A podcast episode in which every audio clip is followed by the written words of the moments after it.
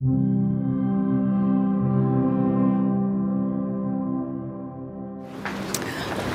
on va aller au bloc opératoire pour euh, s'assurer que la patiente est bien arrivée et que les équipes sont prêtes à nous accueillir.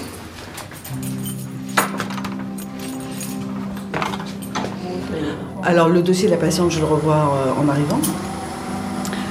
Et hum, il n'y a pas de préparation particulière dans la mesure où c'est pas une intervention très rare, on la fait régulièrement.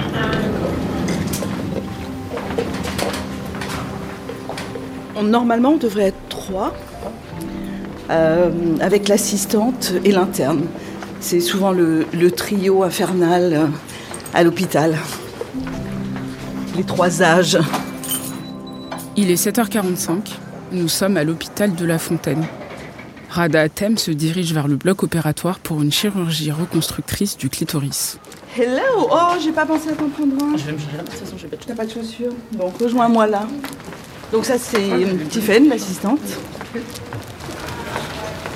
Et l'interne sera un peu en retard. Bonjour, c'est où la gynéco ce matin Hein C'est où la gynéco ce matin Et Il me semble que ça doit être la salle 7. Voilà. Ah, ma patiente est là. Ah bah voilà.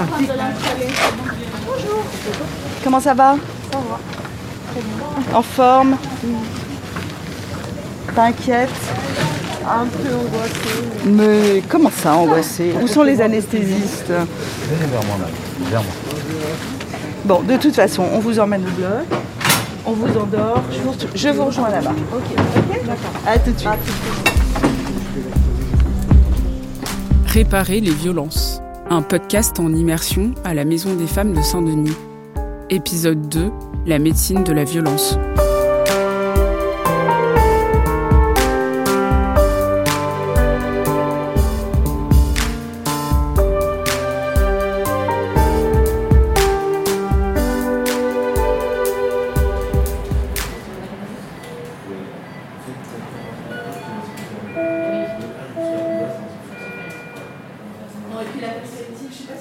Je suis à la Maison des Femmes. Alors, ben, je vais peut-être me présenter. Euh, je suis le docteur Arnaud Seven.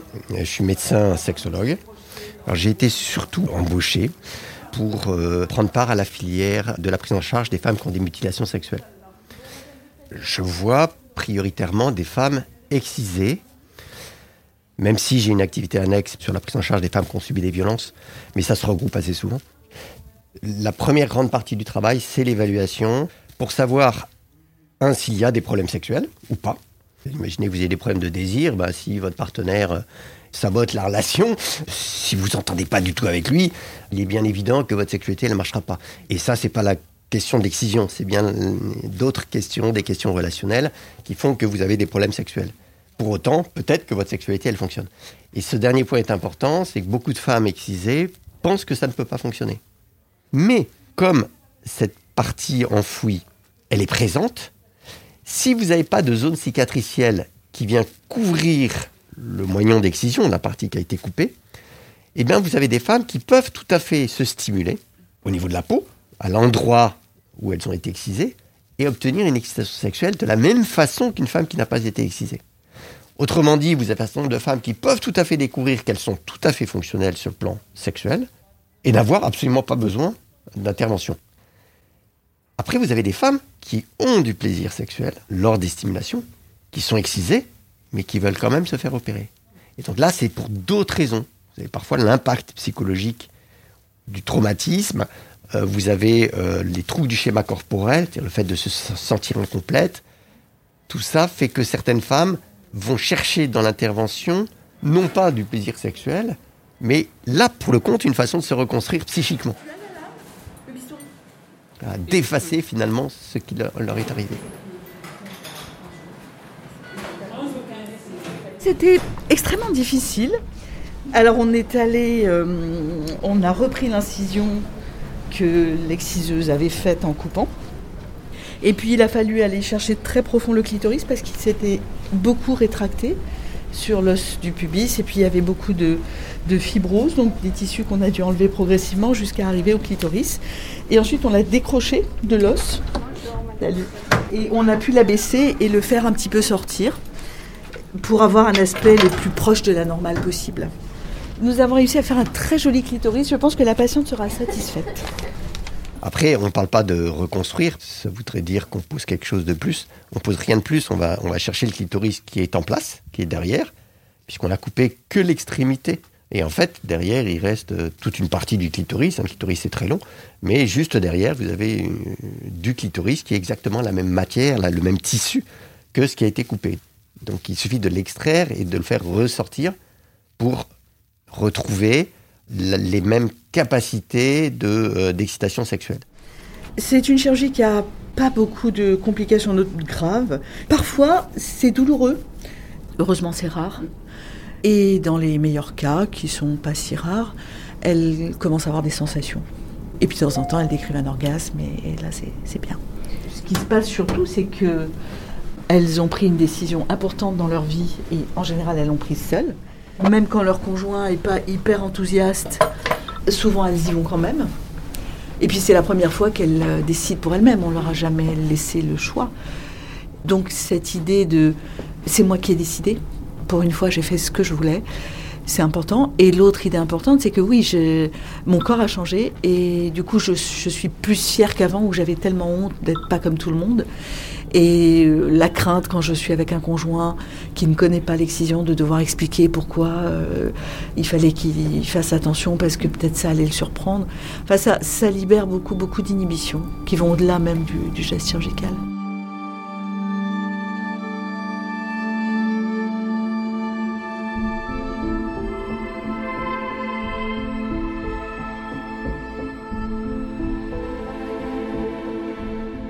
Elle vous décrivent la scène d'une fillette qui a 7, 8, 9 ans, qui a entendu crier les autres petites filles à côté, qui est saisie brutalement, alors qu'elle s'y attend pas, par quatre matrones, qui va observer du sang. Il y a la violence de l'acte à ce moment-là. Une femme me racontait ça un jour. L'une des matrones avait posé son genou sur sa poitrine pour l'immobiliser et qu'elle avait cru qu'elle allait étouffer. Et donc là, une sensation de mort imminente. Et parfois, à l'examen clinique, on n'observe quasiment rien.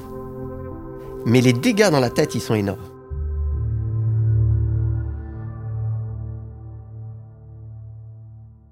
Avec la patiente, je vais, sur la première fois, balayer tout ce qui est du champ de la sexualité et, on va dire, de l'histoire de la personne, avec tout ce qui peut interférer dans sa sexualité.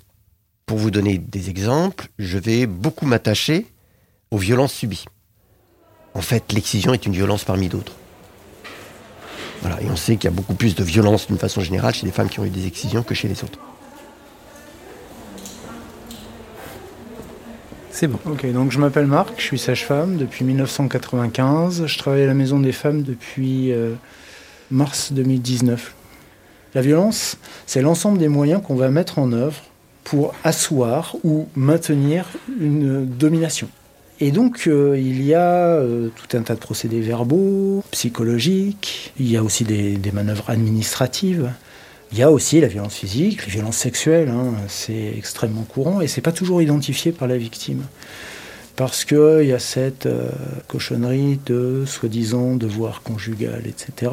Donc il y a toutes ces choses-là qu'il faut hum, identifier faire identifier par la personne. Et cette violence-là, son objectif, c'est ça, c'est la domination.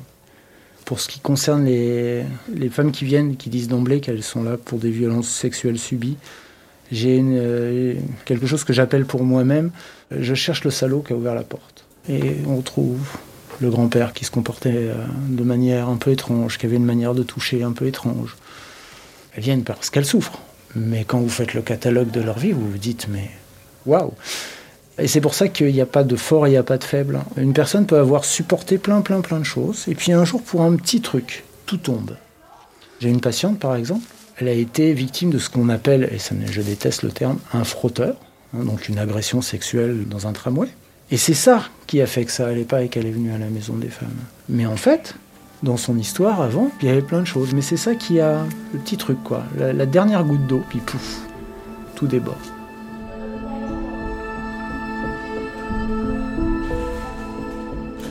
On se rend compte que, en fait, on ne s'endurcit pas face à la violence. Chaque violence ouvre la brèche un peu plus grand qui va permettre à toujours plus de violence de rentrer. La violence fait beaucoup de mal à la santé, euh, pas seulement des femmes, hein, des femmes, des hommes, des enfants, des humains. Et c'est ça qui est très dommage, c'est-à-dire qu'on est obligé d'avoir une euh, attitude euh, extrêmement militante pour être entendu sur ce point. Alors qu'en fait, on devrait s'y intéresser, tout comme on s'intéresse à l'impact de nos changements culturels, par exemple en, matière d'alimentation. Il n'y a jamais eu autant de malbouffe, il n'y a jamais eu autant d'obèses. C'est un sujet de santé publique très grave, puisque ça a un impact sur les problèmes cardiovasculaires, sur euh, toutes les complications du diabète, euh, sur tous les domaines de la santé des humains. La violence, c'est pareil, sauf que personne ne se dit euh, spécialiste, professeur en santé et violence, c'est pas encore un concept. Et donc la violence, elle d'abord, elle a un impact vraiment directement physique, ne serait-ce que les coups les blessures, les fractures, et puis euh, plus loin, la mort possible, puisqu'on peut se suicider du fait de la violence, tout comme on peut être victime d'un féminicide et, mourir. Et tout ça, c'est la conséquence directe de la violence.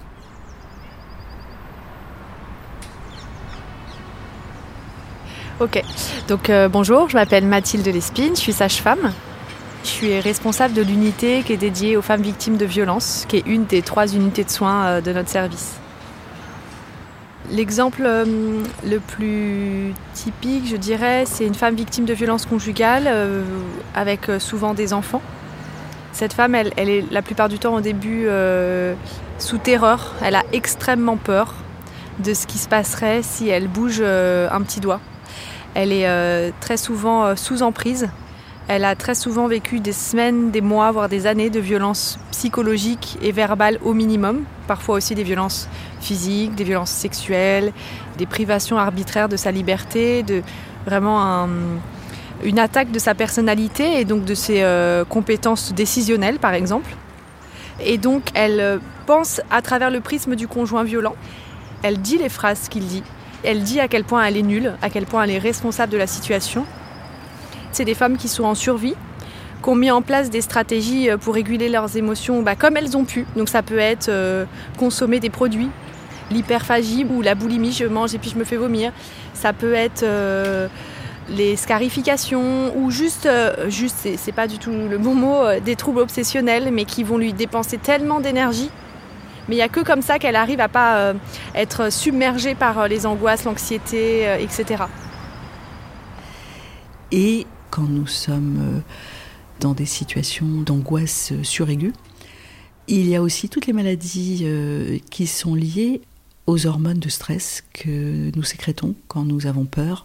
L'hypertension, le lupus ou certaines maladies auto-immunes peuvent avoir un lien avec la violence. Aujourd'hui, il y a des maladies chroniques, certainement des cancers aussi qui sont induits par euh, cette surexpression des hormones de stress. Et puis, le PTSD, le syndrome de stress post-traumatique, qui est un syndrome très complexe on n'a plus aucune estime de soi, on est tout le temps sur le qui-vive, euh, tout nous fait peur, on, dort mal, on fait des cauchemars, on revit les événements violents qu'on a croisés dans sa vie. Et en fait, c'est quelque chose qui vous détruit à petit feu. Donc là, il faut une prise en charge psychologique et parfois par des psychiatres très soutenus pour arriver à avancer dans sa vie, pour arriver faire en sorte que les souvenirs abominables ne vous paralysent plus, qu'ils aient juste une place dans votre cerveau, qui ne soit pas une place euh, explosive, qui vous fasse euh, très régulièrement péter les plombs. Et puis il y a aussi toute une dégradation sociale et sociétale, puisque quand vous vivez dans un environnement violent, euh, les amis, votre agresseur en général s'est arrangé pour les virer du paysage, vos parents aussi. Votre mari, euh, parfois, touche lui-même directement votre salaire, vous donne l'argent qu'il a envie de vous donner en vous demandant de vous débrouiller avec. Donc, ça altère toutes les dimensions d'un humain. En fait, c'est une espèce de tombée en enfer dont il est très difficile de se relever tout seul.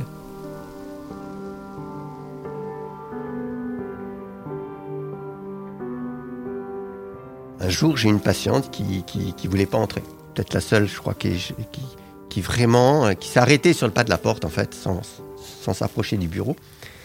Et, euh, et alors on m'avait prévenu, on m'a dit oh là là, elle vient d'apprendre que vous étiez un homme. Et euh, bah, la consultation là avec le sexologue, ça va pas être possible parce que on sent bien que pour elle c'est très très compliqué. Et donc étant prévenu, je l'ai regardé et je lui ai dit vous savez madame, ça serait peut-être intéressant que vous entendiez un homme parler différemment des autres hommes. Elle a été un peu étonnée, elle m'a regardé, elle est venue s'asseoir. Au bout de trois quarts d'heure, j'ai regardé ma montre et je lui ai dit, vous savez, là, il faudrait peut-être qu'on arrête quand même. Parce que, voilà, une fois que c'était parti, c'était parti. Donc, ce que je veux dire par là, c'est que, en fait, ce qu'on leur offre, c'est aussi un exemple de quelque chose. Et, et ça peut être aussi réparateur. C'est-à-dire d'avoir un homme qui se comporte différemment de ce qu'elles ont connu, parce qu'effectivement, parfois, elles n'ont connu que des hommes violents. Le problème de la violence, c'est que c'est l'incertitude permanente. Et c'est aussi vrai pour un homme. Un homme qui vivrait de la violence, conjugale ou autre, on voit les vétérans qui ont fait la guerre du Vietnam. Les vétérans, ils mouraient plus de suicide qu'au Vietnam. Et c'est aussi parce qu'ils avaient vécu une violence inouïe qui faisait qu'ils étaient incapables de se réinsérer dans leur famille. Personne ne comprenait pourquoi ils se mettaient à hurler à 3 heures du mat.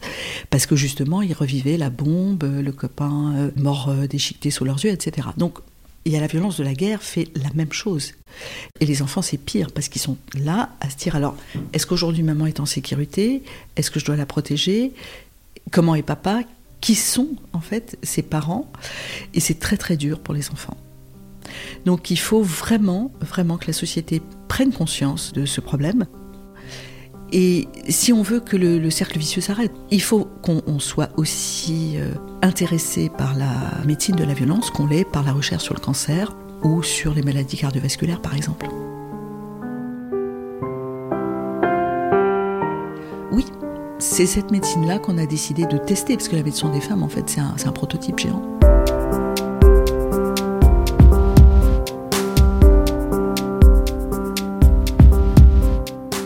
Mon rôle, il est euh, à la fois de faire en sorte que l'unité violence euh, soit bien organisée, qu'elle tourne bien, et à la fois je reçois des patientes en consultation.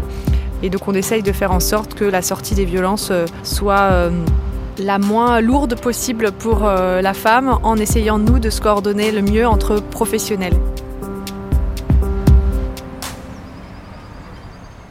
L'accompagnement, bah, c'est de la dentelle. C'est vraiment un parcours de soins personnalisé en fonction de là où elle en est.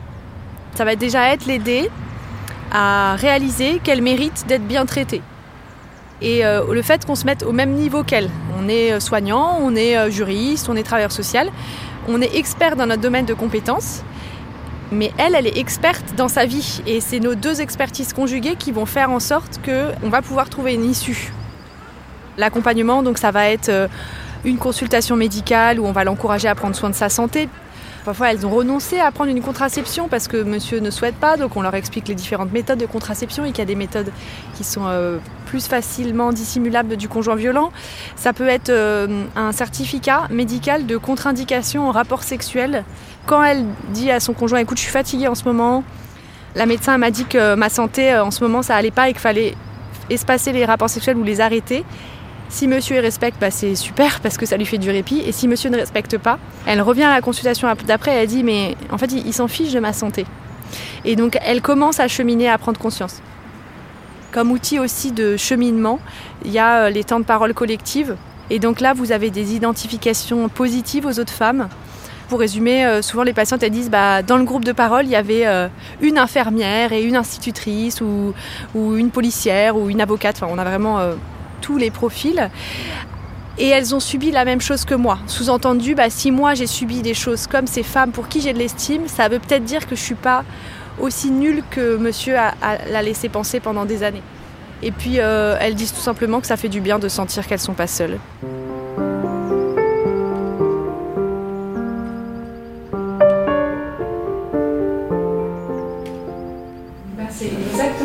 Exactement ce qu'on fait ici à, à travers ce groupe de parole. Ça permet d'écouter et, et de pouvoir parler aussi et de se reconnaître hein, dans les récits et dans les, euh, dans l'expérience des autres. C'est exactement euh, le, ce qu'on fait aussi dans le groupe de parole. Et effectivement, il y a des périodes de notre vie où on a besoin de comprendre Et il y a des, des, périodes où on a besoin de se préserver parce que c'est vrai que les violences, ça peut entraîner des troubles anxieux, de beaucoup d'anxiété qui peuvent se manifester par plein de façons, euh, des difficultés pour dormir, des difficultés pour se concentrer. Et si euh, vraiment c'est aussi un peu comme ça, hein, la coupe est pleine déjà, bah, on sait qu'en ce moment on ne va pas s'en rajouter avec l'actualité qui peut être source d'anxiété. Et si par contre on est dans un mouvement comme ça de, de, besoin de reconnaissance, de besoin de justice, de besoin aussi de sororité, de solidarité, de, voilà, et aussi de comprendre pourquoi et, comment faire pour que ça n'arrive plus ou, moins. Là, effectivement, on va venir se nourrir d'analyses intellectuelles, d'analyses féministes, d'analyses euh, collectives. Euh. moi, j'entends de la fierté, de la libération, de la rébellion, de la sécurité, de l'expression, le fait de comprendre. Et, euh, ça, ça, permet effectivement de, de, continuer à se reconstruire et d'avancer. Et voilà, c'est un peu du carburant dans la machine. quelles, autres actions, activités, euh, ateliers d'Amélie et femmes ont pu vous faire ressentir ces choses-là ou d'autres choses qui vous ont permis de continuer à avancer dans vos cheminements? Le karaté. Le karaté? Ouais. Ça m'a apporté beaucoup euh, dans mon cheminement, personnellement. Euh, déjà par rapport à la peur. Par, rapport à la peur. Ça m'a beaucoup permis de me libérer en fait fait, je me sens vraiment libéré. C'est-à-dire qu'il y a un poids qui est vraiment sorti de, moi et au jour d'aujourd'hui, j'arrive à être sereine face à un monsieur, par exemple. Et euh, du coup, ça m'intimide en fait, puisqu'il est déstabilisé, il ne sait plus comment me prendre. Et donc, du coup, moi, je suis bien en fait maintenant. Après, j'ai quelques faiblesses par moment, mais j'arrive à, à remonter la pente seule. Réparer les violences. On voit dans vos yeux, ça bétille. Un podcast écrit par Jennifer Padjemi, réalisé et mis en musique par Théo Boulanger, produit par Hercule.